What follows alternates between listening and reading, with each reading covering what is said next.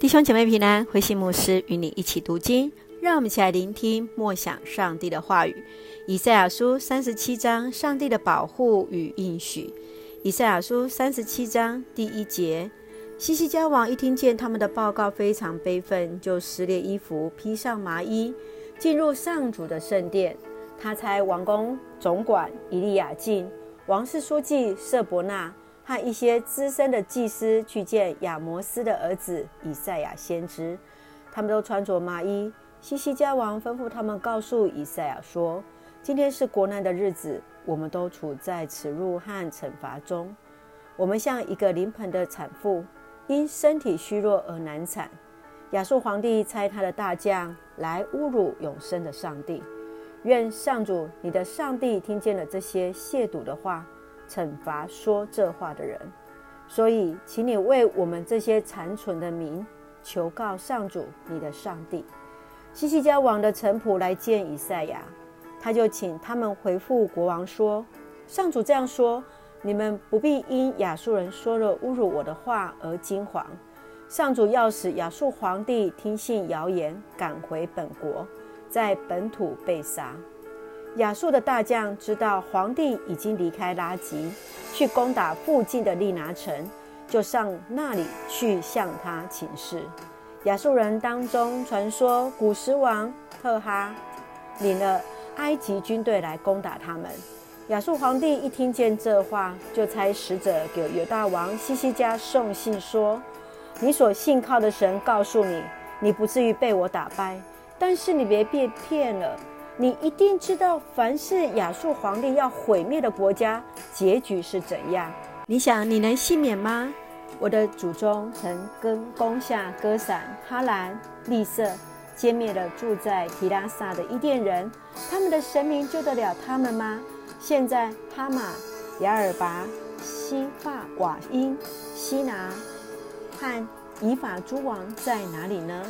西西家王从送信的人手里接过信，读后，到圣殿去，在上主面前把信展开，向上主祷告说：“坐在基路伯宝座上的上主，万军的统帅，以色列的上帝啊，你是唯一的上帝，你管理世上万国，你创造了天地。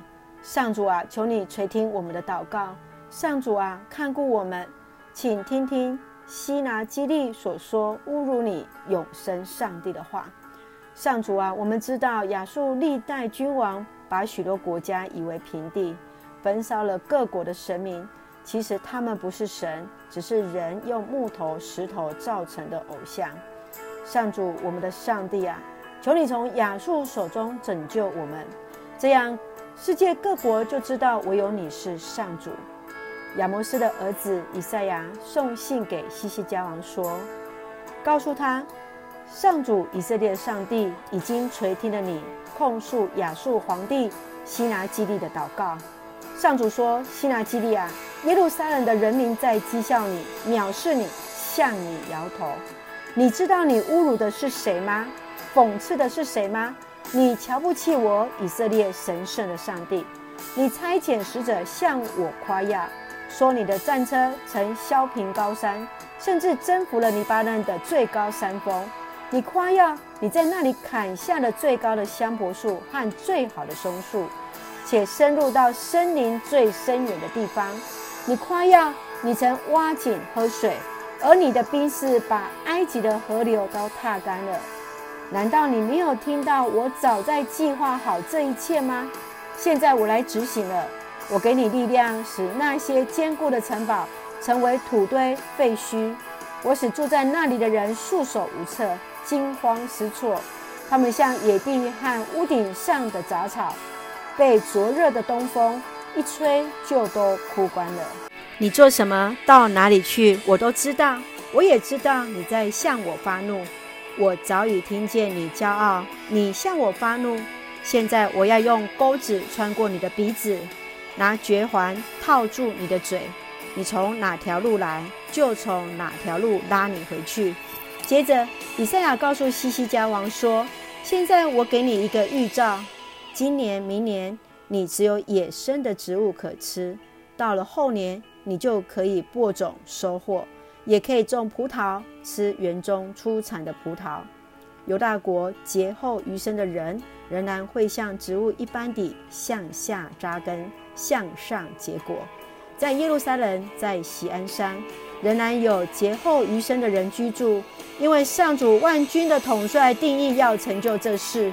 至于亚述皇帝，上主这样说：他进不了这城，也无法向这城发一支箭。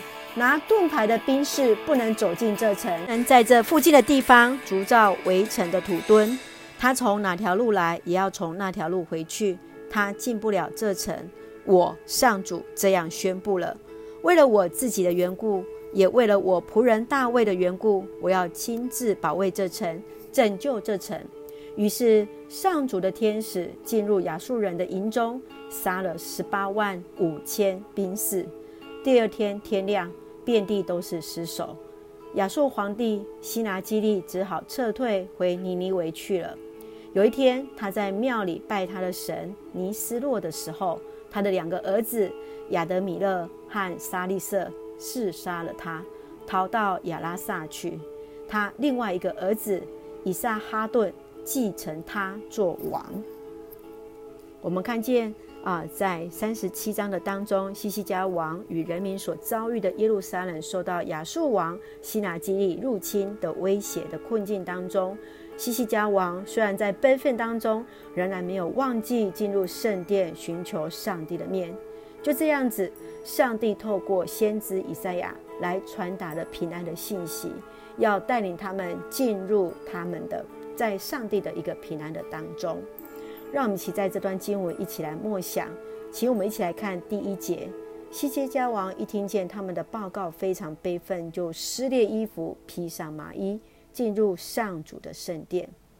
西西家王在悲愤当中，他不忘记去寻求上帝，也透过先知以赛亚来传达出平安的信息。在这个信仰的一个活动当中，他能够在面对威胁跟困境。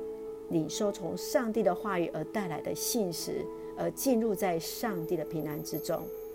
在最近的生活当中，你可否遭受到什么样的挑战？如何透过信仰的行动，让自己进入到上帝的平安之中呢？接续我们来看三十一节：犹大国劫后余生的人，仍然会像植物一般地向下扎根，向上结果。上帝所保留的余民是要安居在耶路撒冷。在历经强大的威胁之后，重新的站立起来。他们如植物般的向下稳稳扎根，努力生长，直到结出美好的果实。你是否也确信，不管在面对多大的灾难，仍然得以在上帝所应许之地站立得稳呢？最后，让我们一起来看三十五节：为了我的自己的缘故，也为了我仆人大卫的缘故。我要亲自保卫这城，拯救这城。这是上帝对以色列的应许。上帝让希拿基立的军队在一夜之间被杀，西拿基利自己也被他的儿子所杀。有时，当我们在面对四面受困、走投无路，甚至在求告无门的窘况的当中，别忘了上帝的应许。上帝随时保护我们，所以我们只管坦然地倚靠他。想想你自己是否也曾经在困境当中而四处求援呢？我们如何在四面都被困住却不至于死亡？愿主来帮助，愿主来恩待。我们一起来看三十一节作为我们的金句：犹大国劫后余生的人，仍然会像植物一般的向下扎根，向上结果。愿主来帮助我们。我们台湾一样会像植物向下扎根，向上结果。愿上帝的赐福恩典与我们同在。我们一起用这段经文来作为我们的祷告。亲爱的天父上帝，感谢你所赐美好的一天。上帝帮助那依靠他的人，即便在面对生命当中许多的风暴，甚至在生命的土壤日渐荒芜的时候，求你用你的圣灵再一次浇灌在我们当中。让新的生命注入在我们心灵的土地，让生命的种子再次发芽结果。恩待保守我们弟兄姐妹身体健壮，灵魂兴盛，也在接受疫苗当中一切平安。赐下平安喜乐，在我们所爱的台湾，我们的国家。感谢祷告是奉靠主耶稣圣名求，阿门。弟兄姐妹平安，愿上帝的平安与我们同在。